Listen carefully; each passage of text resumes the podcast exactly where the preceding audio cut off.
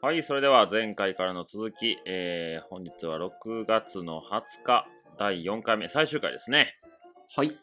はい、えー今月のテーマは、大地には木を、心には夢と希望を植えようということで、えー前週の回が絶望の林業と希望というところでしたけど、えーはい最終回ちょっと希望を見せてくれというお話だったと思うんですけどね。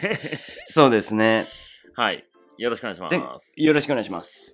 はい、ちょっと前回ね、暗い話中心になってしまったんで。そうでしたね。で、えっと、高知でね、うん林業をやってる方にも、その同じようなツッコミをいただいて、はい。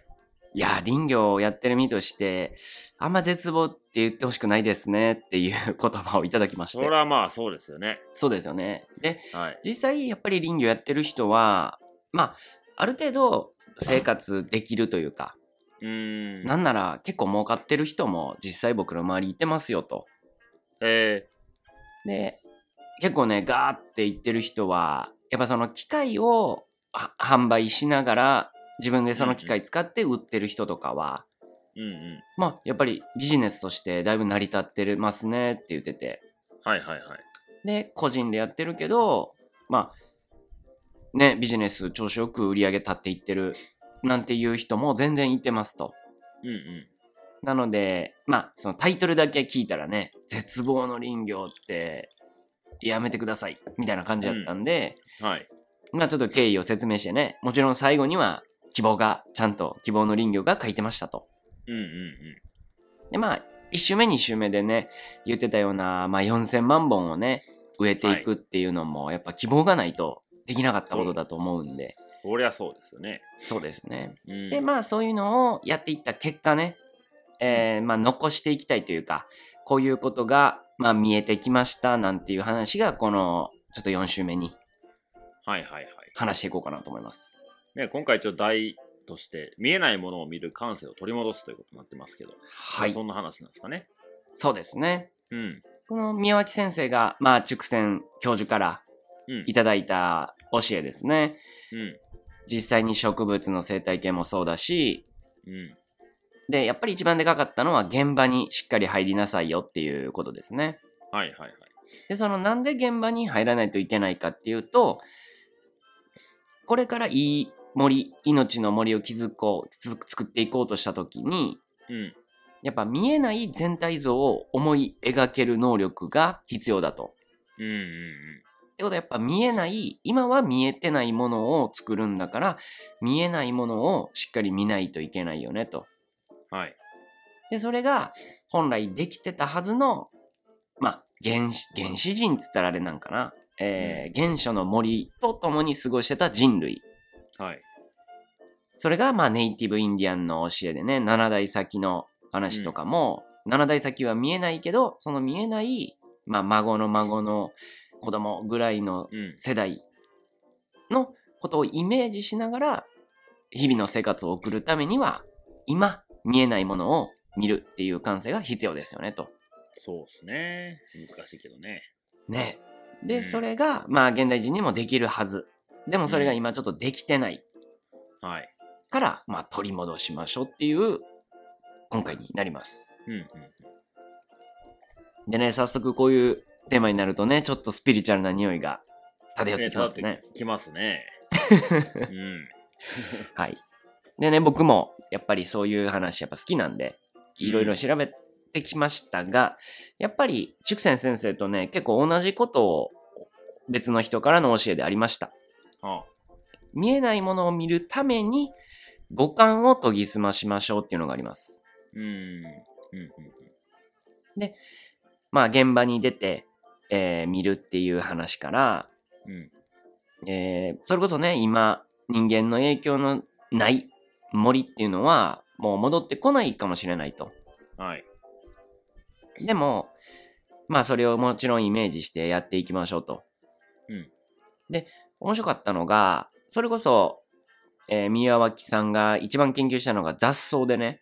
ああ、でしたね。で、宮脇さんが、その、どうやったら雑草を生えてこなくするかとかうん。を研究してた時に、うん。やっぱり、えー除草剤を撒いてしまうと、環境に良くないよねってことはもう、まあ、やっぱり明らかになって、はい。じゃあ人力で買っていくってなる。ると、毎年狩らなきゃいけないと。うん。どうしたらいいんでしょうっていうのを研究した結果、分かったことが、うん。何もしないっていうことやったらしいんですね。うーん。で、何もしなかったらどうなるかっていうと、はいもちろん雑草はボーボーになります。うん。でも、2年目にちょっと変化が起きて、うーん。 1年草が2年草にやっぱ負けちゃうらしいんですね。二年草っていうのなんですか草にはいろんなまあ種類、まあ木もいろんな種類があるように、草にもいろんな種類がありますと。うん。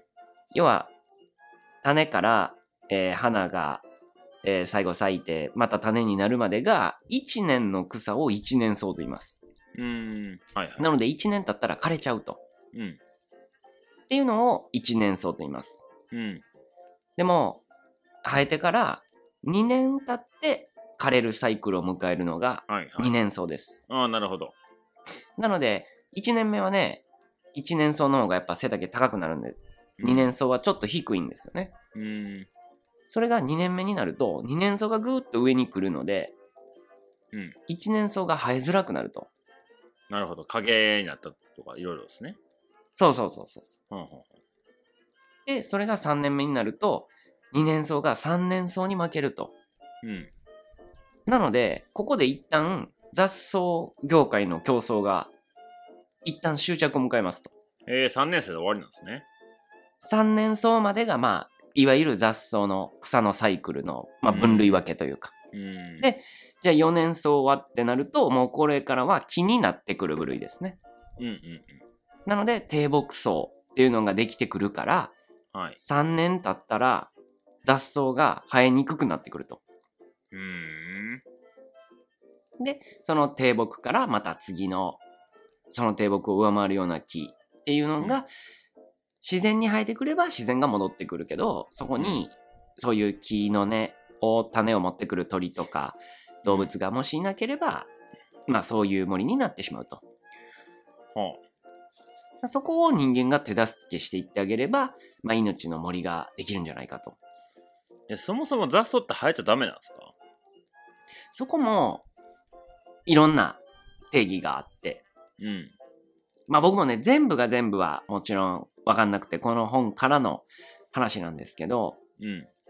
基本的にそもそも雑草っていう言葉自体が最近できた言葉らしくて。まあ、そうですよ。だって、それぞれの雑草にも名前ありますからね。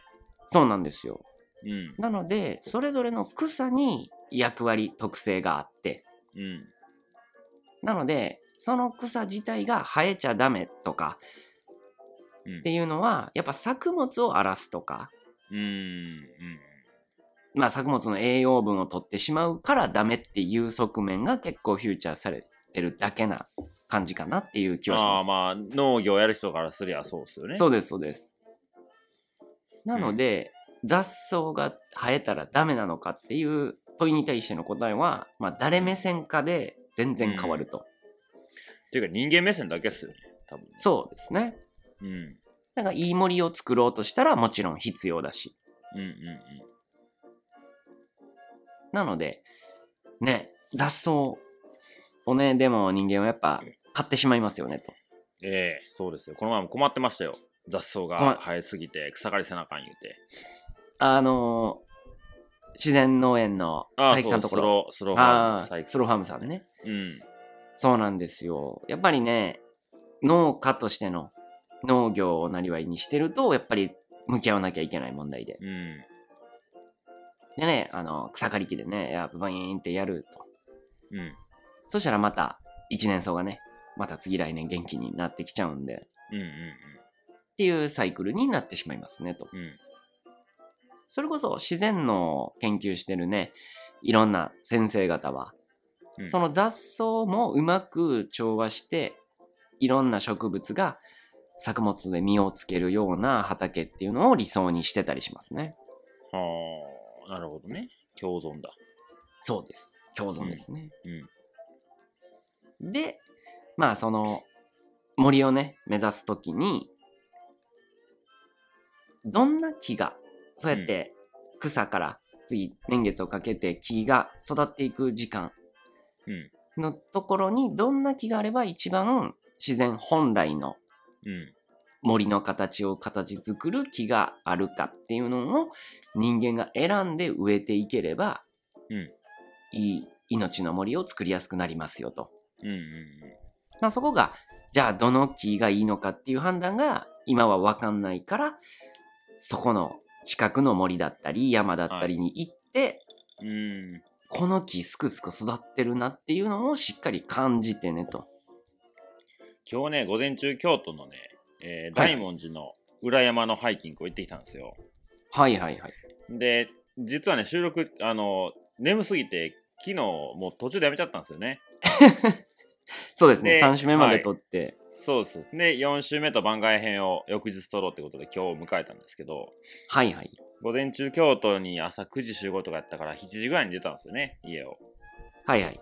で午前中裏山案内してもらって一緒に歩いたんですけどあの前週までの何でしたっけえっとえー、香木あ香木おー。えー低木えー、総本でしたっけはいはいはい。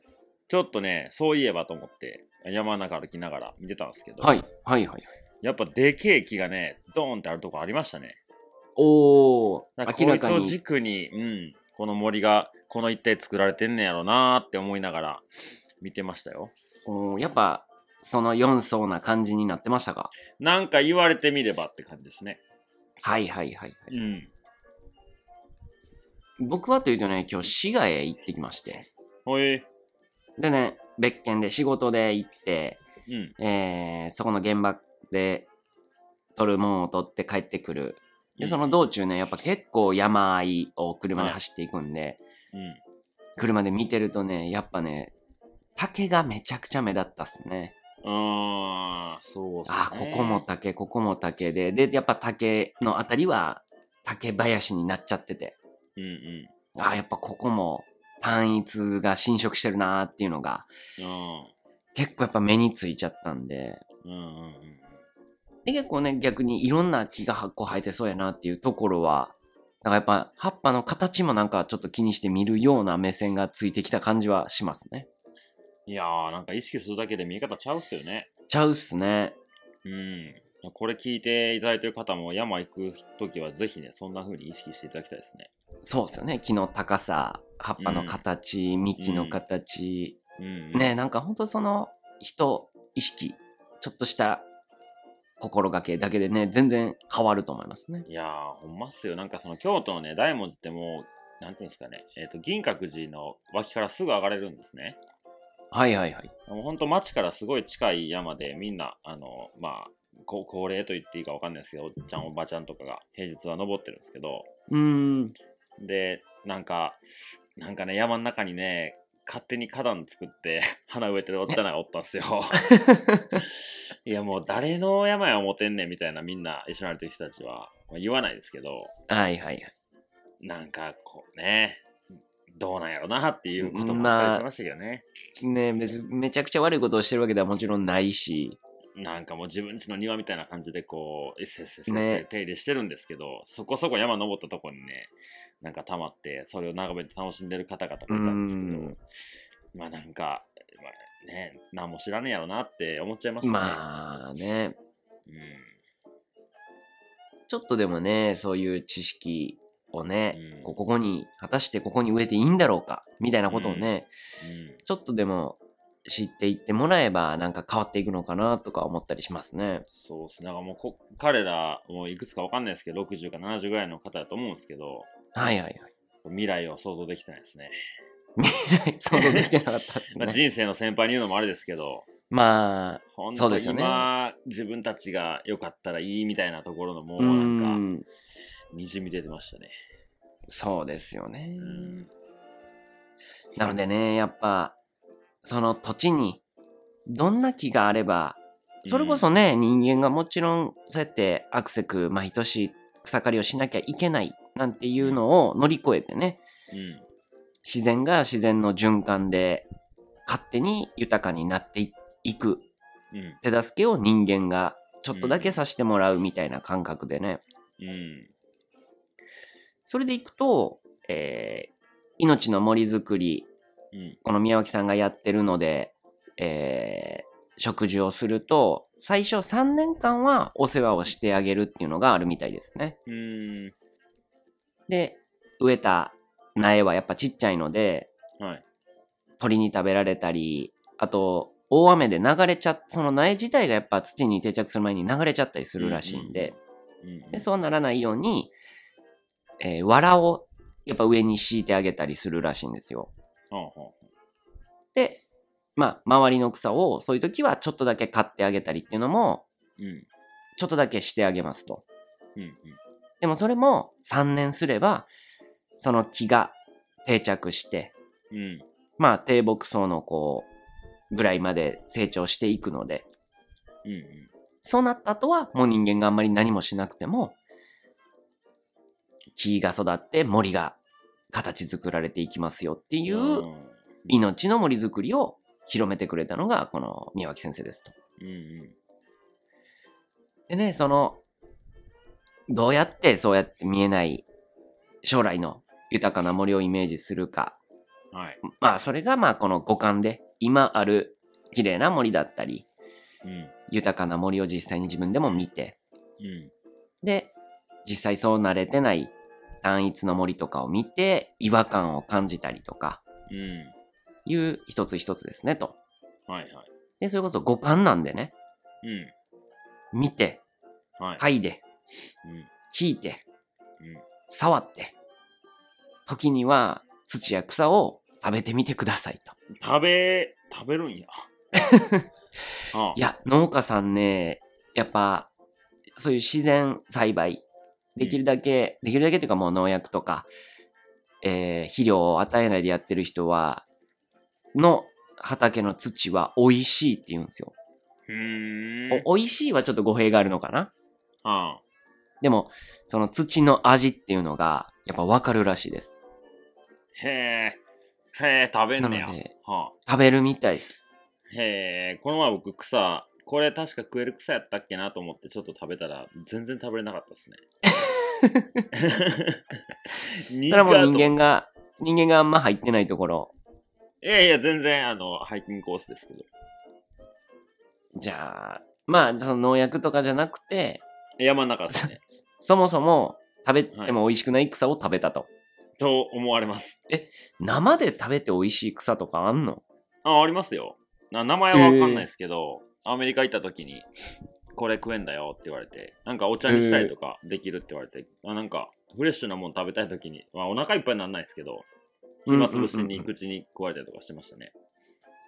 そのレタス的な美味しさがあるってことあいや、また違う。そこまではなんていうんですかね。まあ、うーんと、まあ、気にな、気になってる。え、低、低牧草ですかね。高さ的に言うと。ああじゃあ幹があるようなうん、でも、細い、もう腰ぐらいの高さなんですけど、うんうんうんうんまあ、それについてる葉っぱ、なんかね、なんかグローブみたいな、手の、なんていうんですかね、野球のグローブまでいかないですけど、それの細長いような感じの、え、あ葉っぱの形なんですけど、名前何やったかな調べて日本にははあんまないかなみたいないや、あんまりみ、だからそれかなと思って見たことがない食べたんですけど、全然食べれなかったんですよね。なるほどだからそれもね実際体験で分かったことやと思うんでねうーん。うわこれどうやって調べていいんやろうね。グローブみたいな形の葉っぱなんです けど。難しいねうーん。今ねそういうアプリも結構出ててえ写メ撮ったらそれが何の種類の植物かっていうのをやってくれー、るんですけどあーなるほど今はまだ結構あれっすね有料のものが多分多いですねうんうんまあ、月300円とか500円とかの登録料を払わう。なんいといはけいなはいいはいはい。いみたいなやーもうどう考えてもあの名前は知らないですね。ですね。うん。すいません。いえいえ。はい。まあそんな感じでね、うん塾先先生からの大事な教えをいただきましたと。はい。でね、もう一つね、面白い、ここは僕の、ここからね、ちょっと僕の脚色もあるんですが、うん。元は塾先先生の、えー別の教えをうん、元にちょっと脚色して話していきますね。はい。ここからね、あの、部分の寄せ集めでは、うん女性は口説けないという話になります。部分の寄せ集めでは女性は口説けない。はあはい。自然とは綺麗な女性のようなものだ。うん。で、直線先生がね、例えてました。おうまあどういうことかというと、まあ綺麗な女性ってやっぱこう、高嶺の花みたいなイメージですうんうんね。で、なかなか、こう、素顔を見せてくれないというか、うん。うん。こう綺麗なね、表情からは、本心はどう思ってるんだろうとか、うん。いろんな男が言い寄ってくるけど、まあ、なかなかちょっと心を開いてくれないみたいな。はいはい。なので、綺麗な化粧もね、もちろん、されてて、うん着飾られた洋服を着ててね。うん。なんですけど、本当にこう、射止めるというか、口説こうと思えば、やっぱ何もまとっていない、心をつかまなければいけないですよね、と。うん。でも、簡単にそうさせてくれないから、まあ、高嶺の花みたいな綺麗な女性って、難しいですよね、と。うんじゃあ、どうすればいいんだろうか。うん。うん。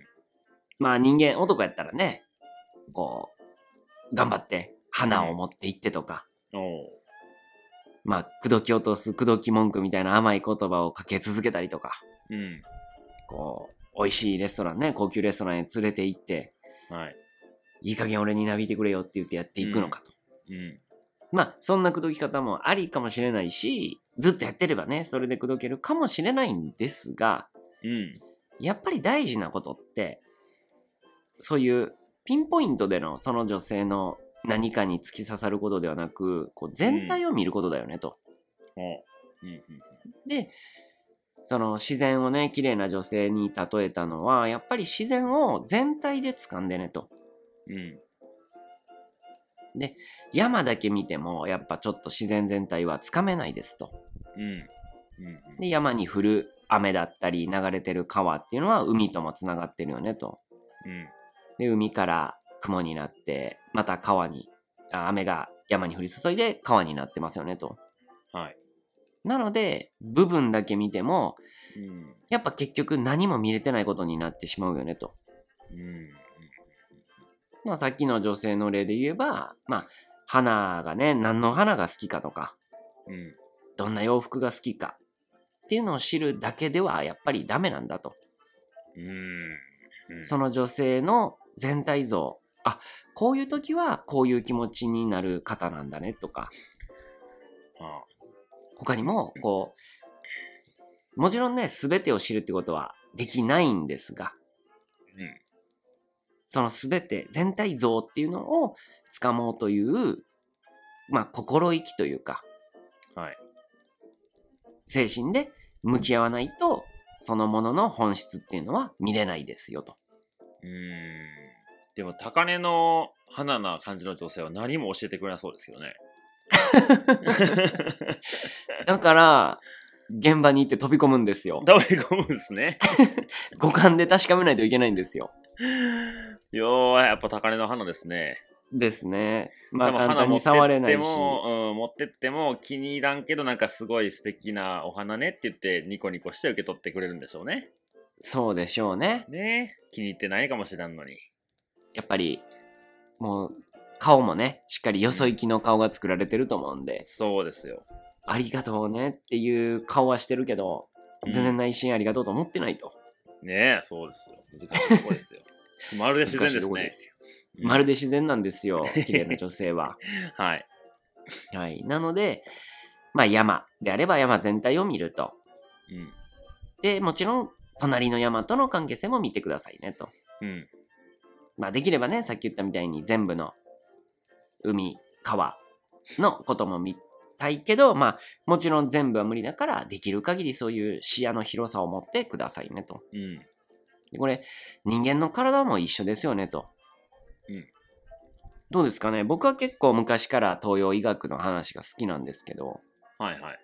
まあその話をね、マサルさんによくしてるから、うん。マサルさんもそういう話は聞くかもしれないですけど、周りで、はいそういう話は聞く機会って増えた感じしますかどういう話ですか東洋医学。まあ東洋医学的な考え方だったりでうん。体の一部どっかが悪かったらそこだけ見るんじゃなくて全体を見ましょうと。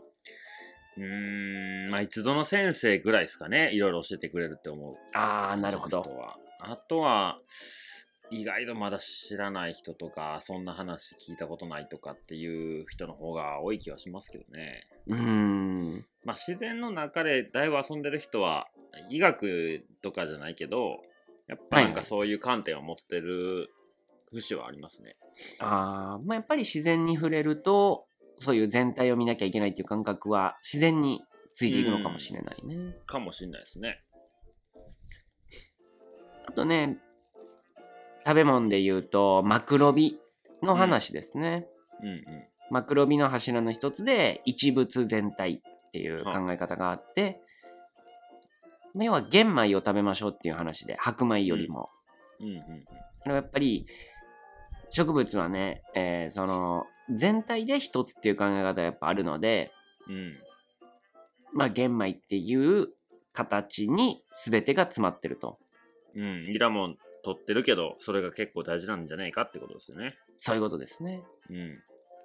なのでまあリンゴとかもね食べるときリンゴの皮ごといきましょうみたいなはい。感じですね、うんうん。でそういう全部があるから調和が取れてるうん。だから、まあ、一個だけ使うとか、えー一部分だけ使うなんていうことを、まあ、やめていった方が、全体を見やすくなるんじゃないですかと。うん。うんうん。っていう今日、あ感の、じ昨です日、ねおとついか昨日、はいはい昨日、あの、スローファームさんでいただいた野菜、丸ごといきましたよ。おー。うん。美味しいね、やっぱり。美味しいでしょうね。うん全部かき揚げぐらいの。いや、かき揚げはね、人参の葉っぱごと全部、ちょっとはい食はべやい。すいサイズにして、で、今日は、えーっと、小カブでしたっけはいはい。はい。あれを、また違う調理の仕方で食べましたね。いいですね。うん。まあ、気持ちもね、なんかそういう人、自分で抜いたし、知ってる人がやってるし、なんかいろんな、 うんいろんなこう、情報も思い入れがねあって。うんうん。あれだ思けいこうがスーパーにお置いておかれたら分かるかっていうと怪しいとこですけど僕はまだね まだそこまでのレベル達してないですけど、ね、物だけ見て、これは自然栽培やなって分かるのは難しいですね。難しいですねまだまだ僕には分かんないですけど一つね、自然栽培やってる人の本で面白い本のタイトルが、うん野菜は小さい方を選びなさいっていう本を出してる岡本頼隆先生もいますね。なんでなんですかあ今の野菜が本来そこまで大きいのは不自然だっていう考え方ですね。うーん無理やり、まあ、単価を上げるために大きくしてるっていうなるほど肥料をいっぱい与えてるんで。うーんちっちゃい方をな選のべるでんですねそうなんです。それを食べると太りやすくなる体になっちゃうんですよね。うんうんうんまあ、そんなことも、やっぱり全体を見ていくと、ちょっと気づけるんじゃないでしょうかと。あーまあでも分かりやすいですよねなんかちょっとこう一回その感覚で物事を見出したらそれあがーそうやから食ったら自分もそうなるっていうもんじゃないですか確かにね。今言ってたのも大きいもの食べたら太りやすくなるとかうんうんうんうんなんかこうまあ言ったら農薬まみれのもの食べたら自分も体悪くなるとかうん。はいはいはい。なんか結構ジャンキー、ジャンキーなジャンクフードばっか食べてたらちょっと頭おかしになっちゃうんちゃうかと か。例えばね。例えばね。なんかすごい分かりやすいかもしれないですよね。本当世の中はシンプルだよって言ってる人は結構そういうこと言ってますね。うんうんうん。普通のことが普通にする起きてるよ。よねって。うんうん。であと、まあ、宮脇先生の晩年ね。うん。自分のやってきたことが、なんかこう証明された。いい意味、悪い意味うん。が、やっぱ阪神大震災の時やったみたいですね。へえ。に、まあもちろん起きてほしくない災害だけど、まあ、やっぱり人間のどうしようもない部分で起きてしまったと。うんうん。で、急いで駆けつけた。やっぱりその関西でももそうですうね活動をしてた時だったから。うんうん。で、急いで行った時に、やっぱ目の当たりにした光景はもう本当、まあそれこそ戦時中のね、うんうん壮絶な体験をしたような時に似てるような状況だったと。はい。で、大学生の頃から大人に、大人というかまあもう結構晩年なんでね、うん。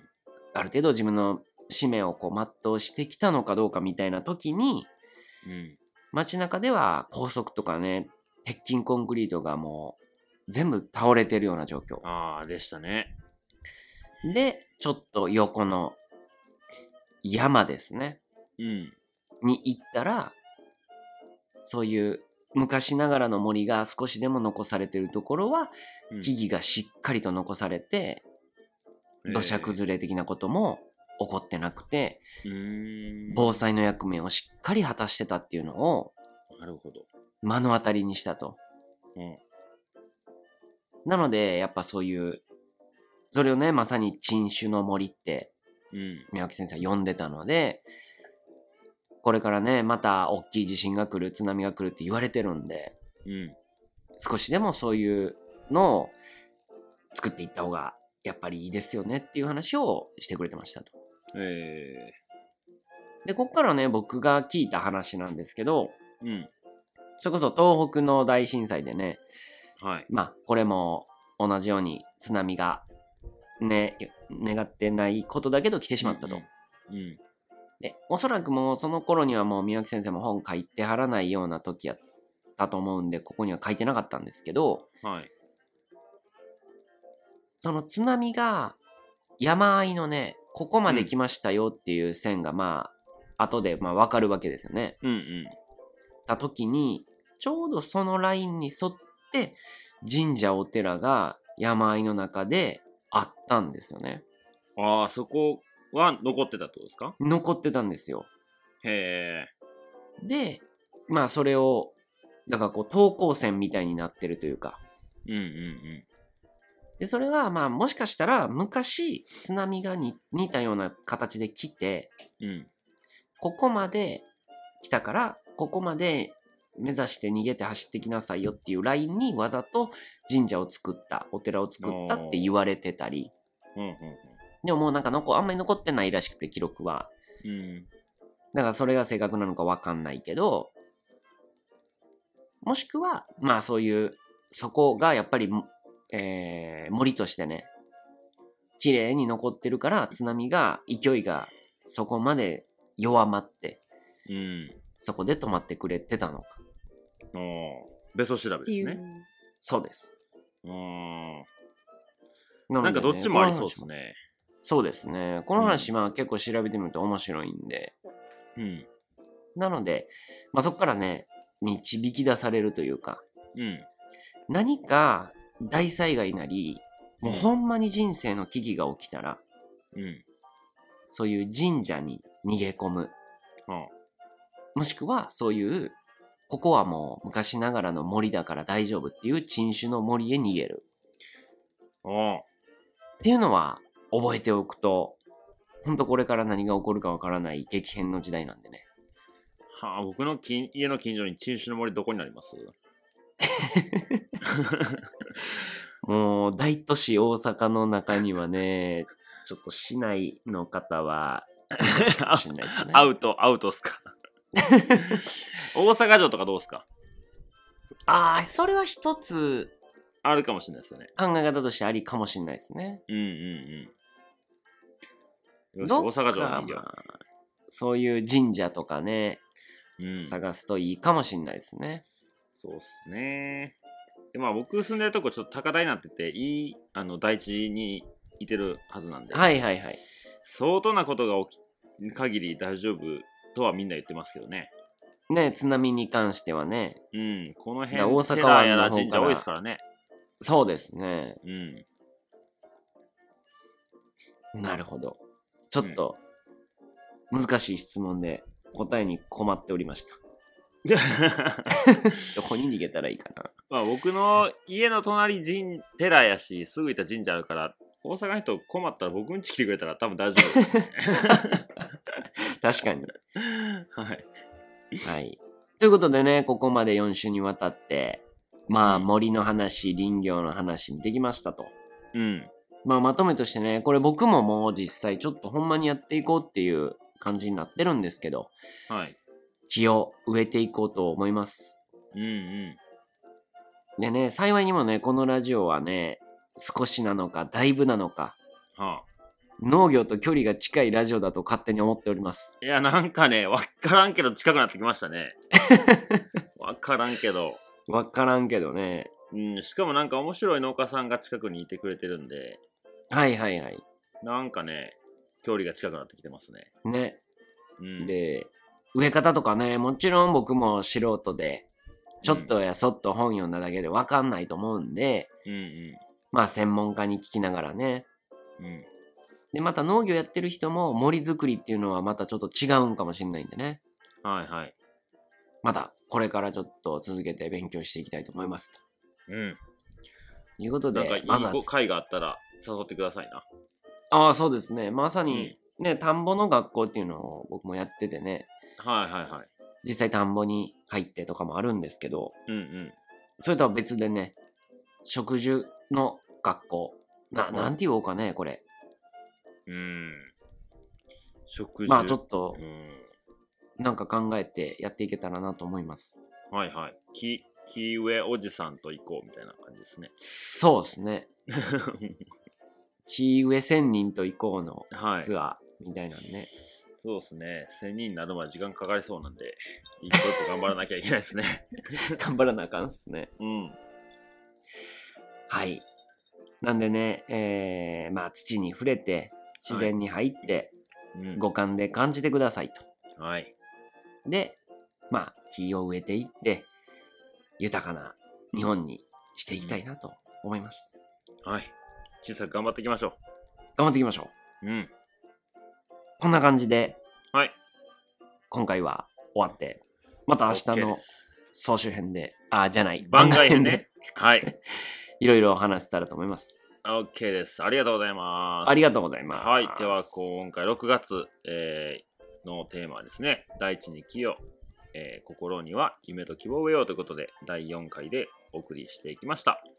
はい。で明日番外編で、またなんか多分ダラダラお話しすると思いますけど、また来月ですね。はこれ7月になるんですか ?6 月なのかな ?6 月えになーる来月は7月ですね。 7月、うん、また新しいテーマでお話していきますので、よろしくお願いいたします。お願いします。はい、それではまた、えー来月お会いしましょう。さよなら。さよなら。